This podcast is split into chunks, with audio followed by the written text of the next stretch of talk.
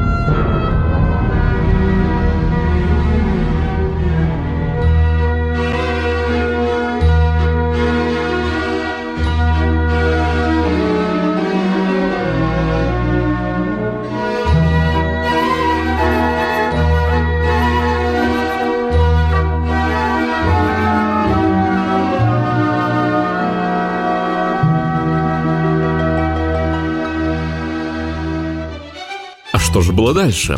А вот, Карла Оскара посещает его девушка Кристина. Она ждет встречи с ним, мечтает лицезреть его, и вот, преодолев пространство Дуемялского пастбища, она уже у него. Карл Оскар говорит ей, что он купил ферму отца и теперь может жениться на ней, ибо тоже алчит ея. Они женятся и начинают совместную жизнь, но наступают трудные времена из-за неурожаев, так как царь Каменного царства препятствует росту зерновых и корнеплодов. Кристина беспокоится, что они не могут поддержать свою растущую семью и предлагает мужу принять меры. Начиная принимать уже какие-нибудь меры, говорит она ему, чтобы предотвратить еще одну беременность. Карл Оскар отвечает, что это было бы предательством его любви к ней, ибо он продолжает алкать ее. Младший брат Карла Оскара Роберт собирается начать работу в качестве помощника фермера на соседней ферме. Прогуливаясь по окрестности, он останавливается у ручья и желает стать свободным, как вода, что течет к морю. Вот такой он младший брат Карла Роберт. Кристина снова беременна, и она и Карл Оскар опасаются, что зимой они не смогут прокормить своих детей из-за летней засухи и плохого урожая. Разозленный Карл Оскар говорит Богу, что с тех пор, как тот взял их сено в прошлом году, он может также забрать все остальное. Бог отвечает, я дал, я взял, и нечего мне тут. Вскоре после этого молния поражает сарай, поджигая его. Кристина рассказывает мужу, что он получил то, что хотел. Вот эти первые несколько музыкальных частей мы и будем сейчас слушать. Вообще оперу полагается воспринимать без перерыва, единым музыкальным потоком, но мы будем иногда прерываться на информационный поток, ибо надо же понимать, о чем в опере поется.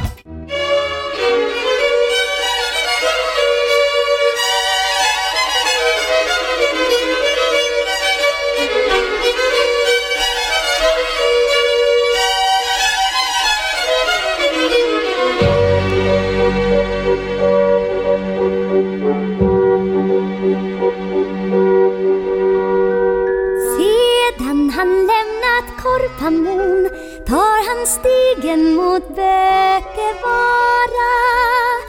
Bihalligt vägskäl ser han snart. En halvfjärdingsväg är det bara. Skällljud från korna hör han svagt. Ifrån Åskålens näs och uddar. Hölassen där i träd och snår. Brukar kvalerna strån och suddar oss detta har han svingat sig, nu är han nära.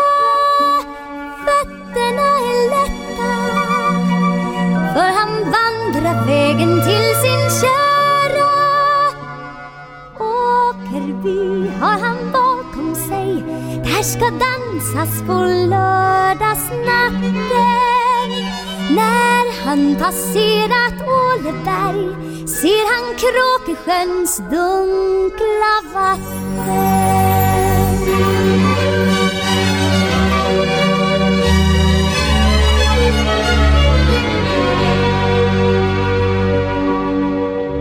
På Krysseboda sommaräng ser han liljekonvalj utslagen.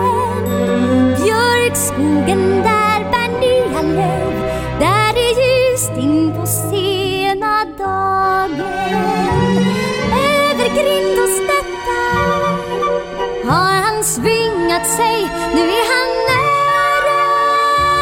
Fötterna är lätta. För han vandrar vägen till sin kära. Och snart är han vid sju vänders grind Jag kan skymta hans vita krage. Snart är hans axel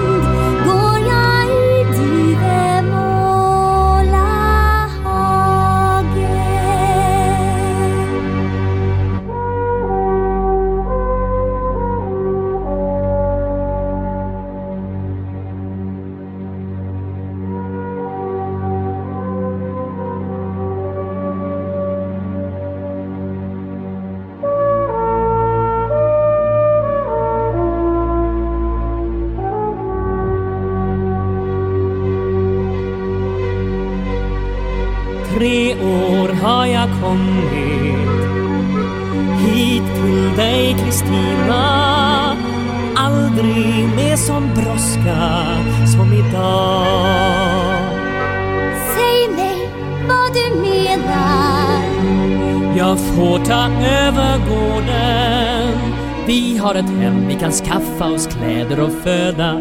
Nu kan vi gifta oss om du vill ha mig. Att jag vill ha dig, det vet du. Jag tänker ju knappast på något annat. Skynda dig, du måste fråga min mor och min far om de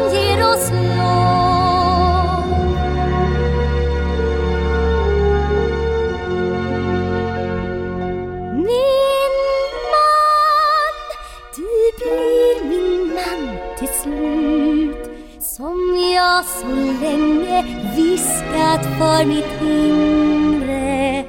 Vi ska vara tillsammans när dag läggs till dag. För dit du går, går också jag min väl Min kropp har lust till dig. Din andedräkt som hettar i mitt öra. Rymmer samma 情談心。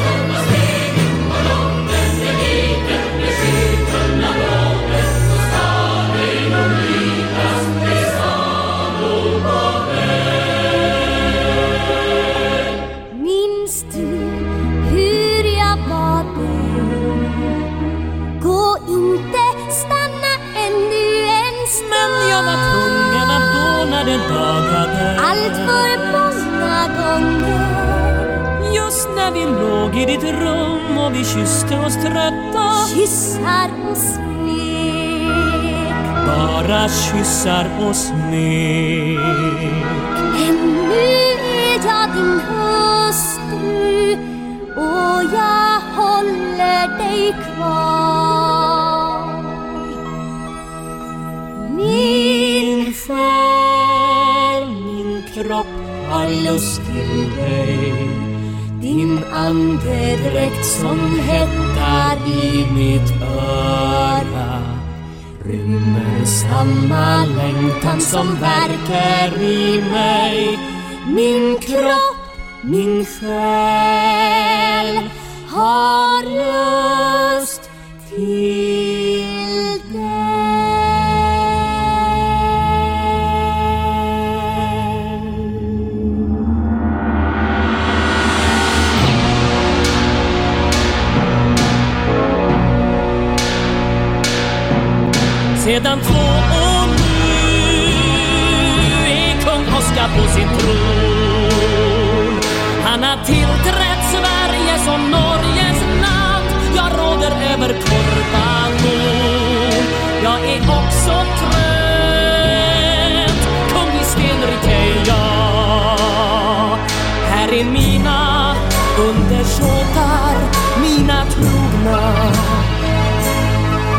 你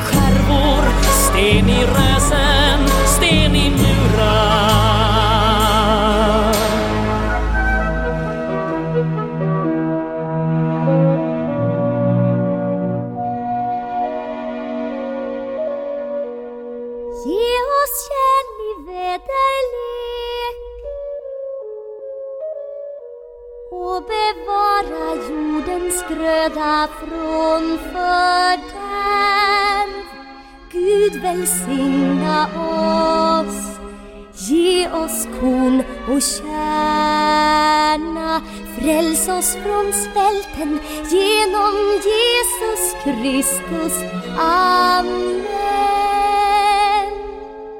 Vänta lite, hör på mig. Är det något som är fel? Jag har legat här och tänkt på oss och mat till barnen. Nu förstår jag ingenting. Jo, jag menar bara att om vi lät bli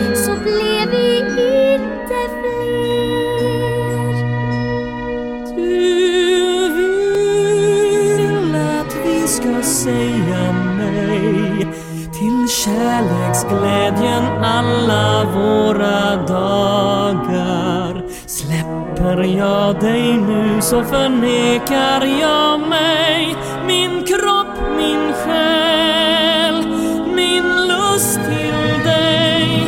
Jag hör ditt hjärtas jämna slag ditt huvud mot mitt bröst i nattens ska vara tillsammans när dagen läggs till.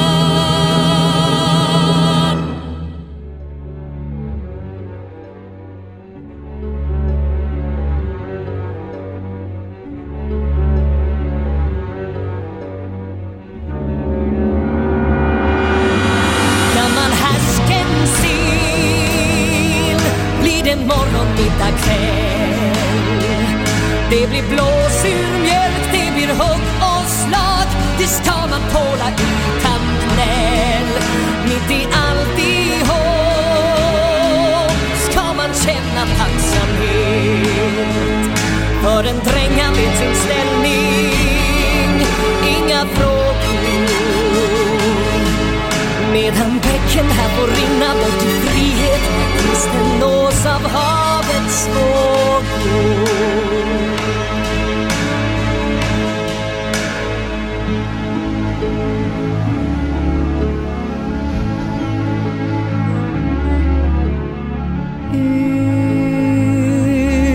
Ut mot ett hav går din vindlande är en gren längs ett snår. Runt en krök ringlar din fåra.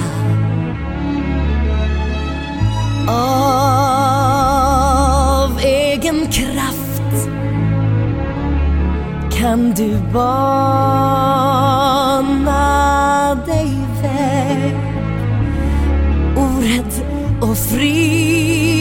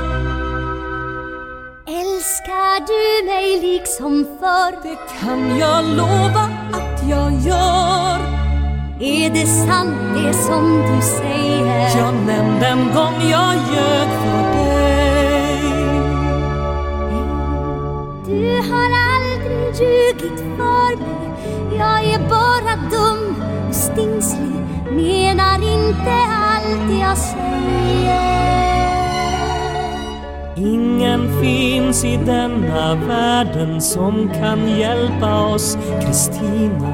Ingen annan än vi själva.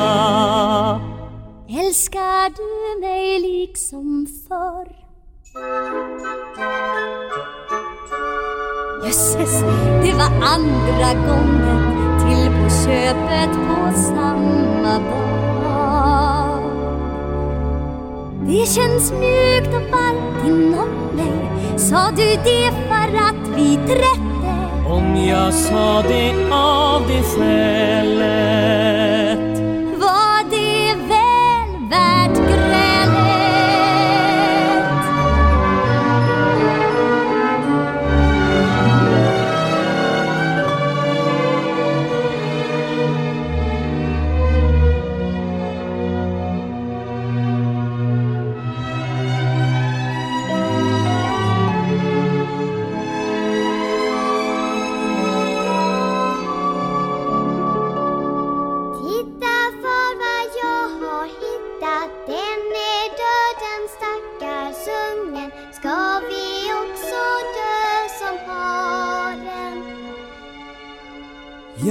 Det ska vi alla, Anna.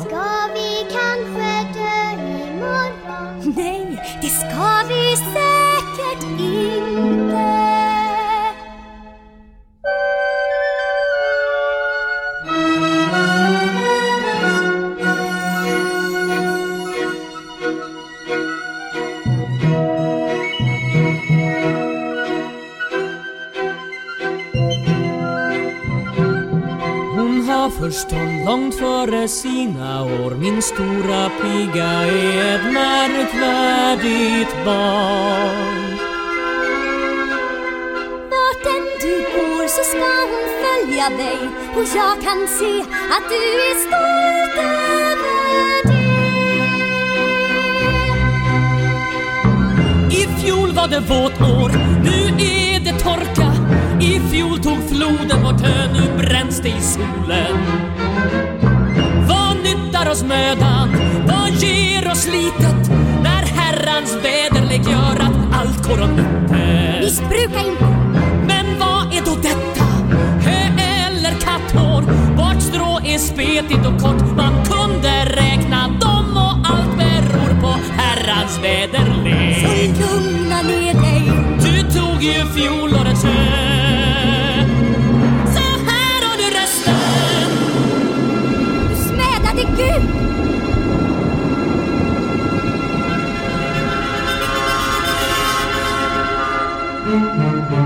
röst är dig för det kall och skall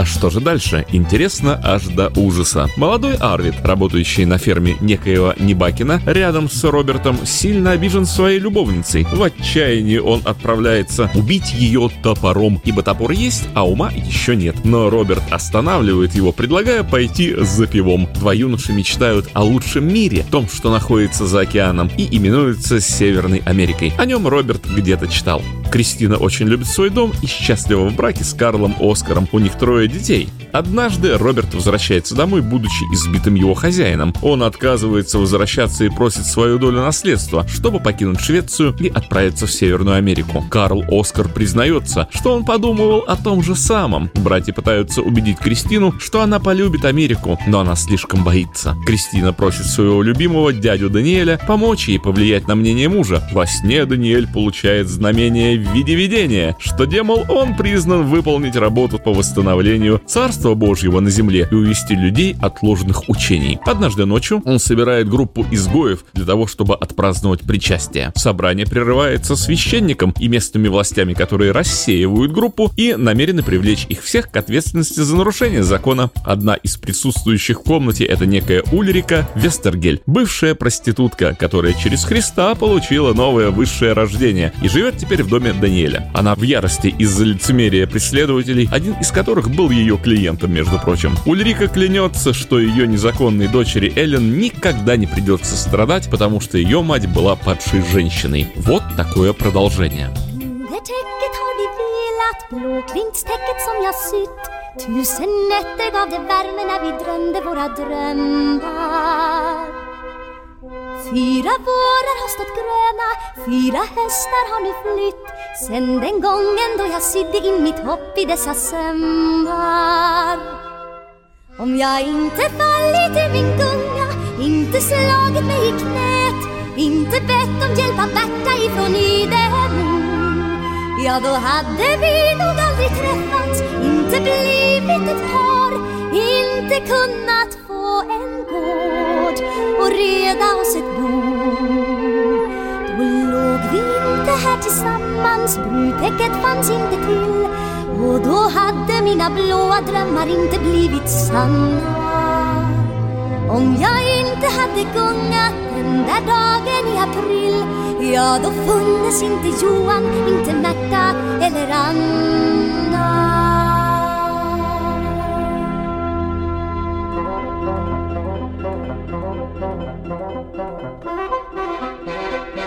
Men käre milde Gud, hur är det?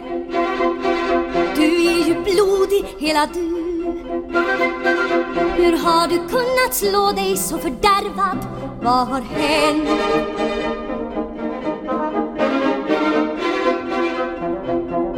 Jag fick ett knytnävsslag i huvudet Och det är inte första gången han tycker om att slå med husbon, Han har gjort det förr.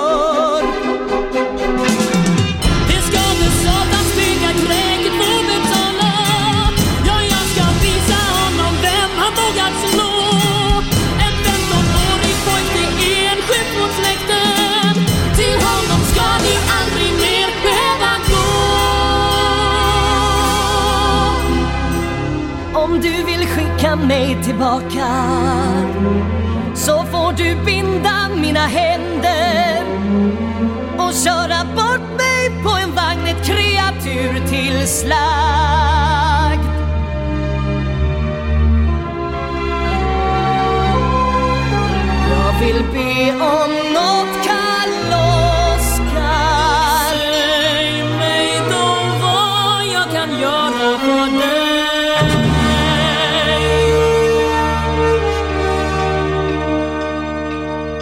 min arvslott i gården. Ja, för jag ämnar mig till Nordamerika.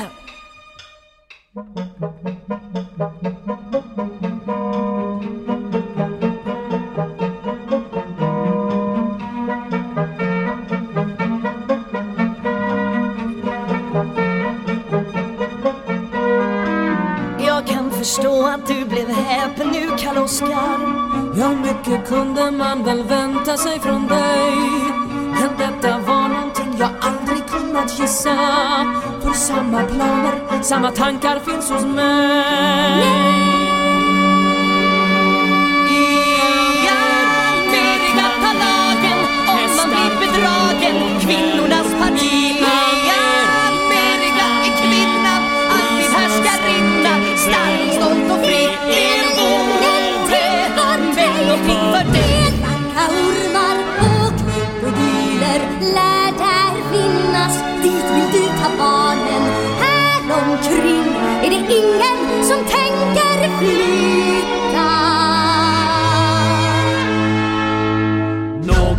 Gå först i alla företag i världen.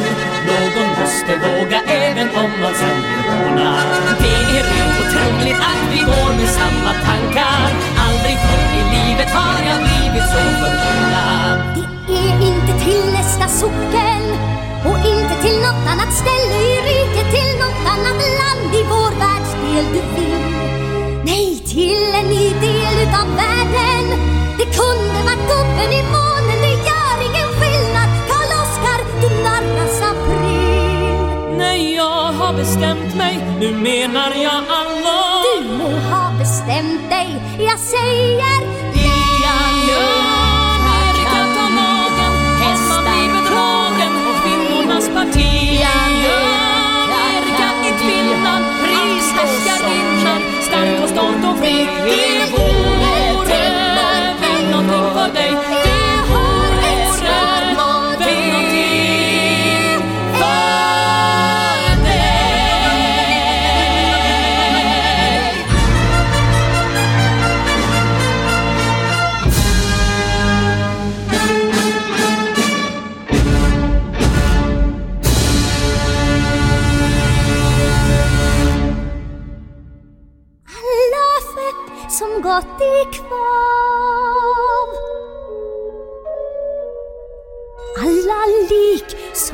ligger där i havens djup Uppätna av val och av havsvidunder Fräls oss från detta öde Jesus Kristus. Amen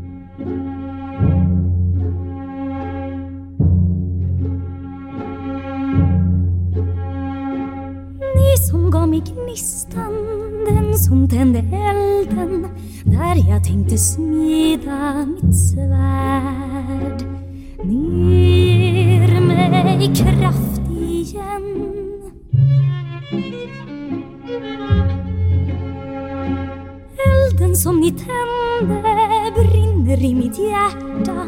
Snart är varje känsla förtärd. Er ska jag alltid tacka.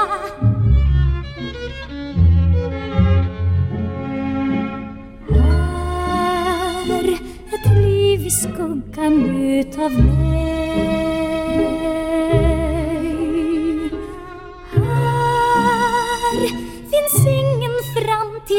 Alls för dig. Aldrig min dotter ska du få lida för att din mor är prövad och dömd. Aldrig ska min dotter höra skymford skrikas Bakom ryggen tystas och förlikas. Det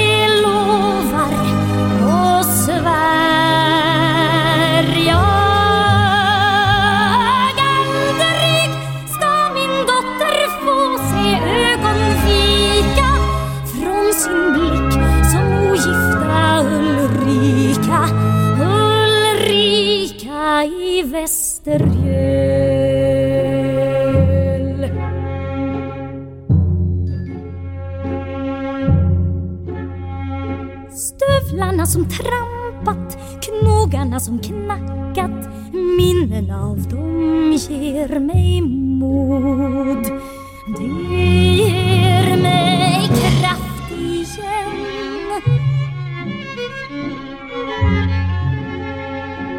Ni som gav mig hatet, det som alltid brinner hett och underbart i mitt blod. Er ska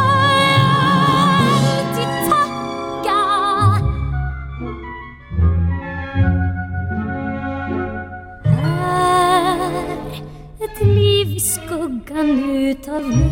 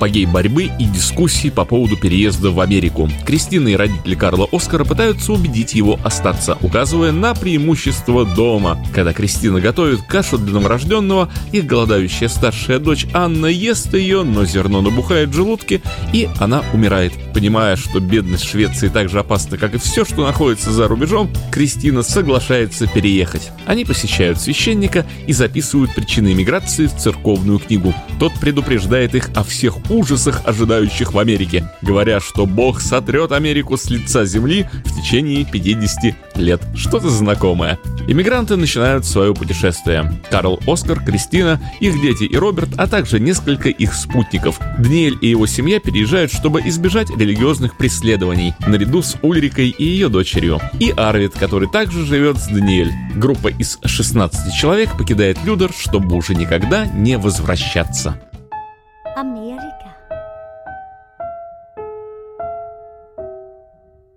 Där skulle aldrig jag förstå ett ord av vad de säger. Jag skulle irra runt som bortbytt främmande och vilse Har du aldrig tänkt på hur förtvivlat ensamt livet skulle bli?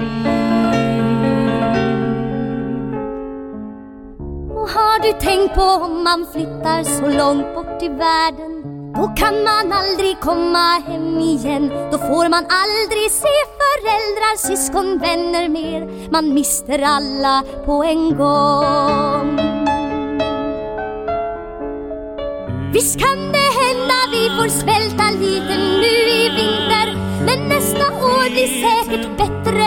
Vi får äta upp oss då och under tiden ska vi säkert klara oss på något sätt och har du tänkt på om man flyttar så långt bort i världen då kan man aldrig komma hem igen. Då får man aldrig se föräldrar, syskon, vänner mer. Man mister alla på en gång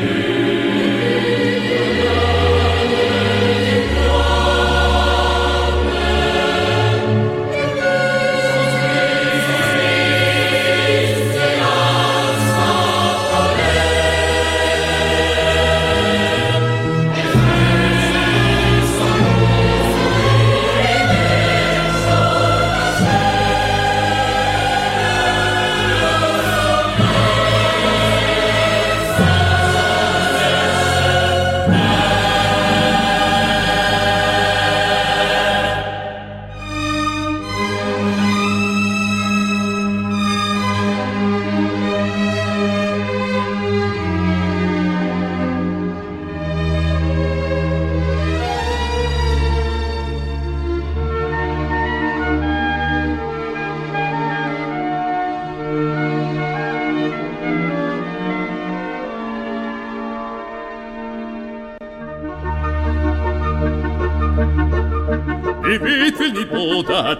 Ni far till är fullt av bedragare, mördare och falska profeter. Vet du det Kristina, de lever i otukt och ägnar sig ständigt åt ogudaktigheter. Jag vill till ett ställe där husbönder saknas Ett land där mitt arbete ger mig säd att sända till kvarnen Hjärtat mitt är tungt men jag följer min make Jag tror att det kanske blir bättre så för barnen Inom 50 år är det landet raderat från vår jord. Då finns Nordamerikas förenta stater ej mer i vår värld. Inom 50 år, ja och sanna mina ord. Det finns inget här prosten kan säga som hindrar vår värld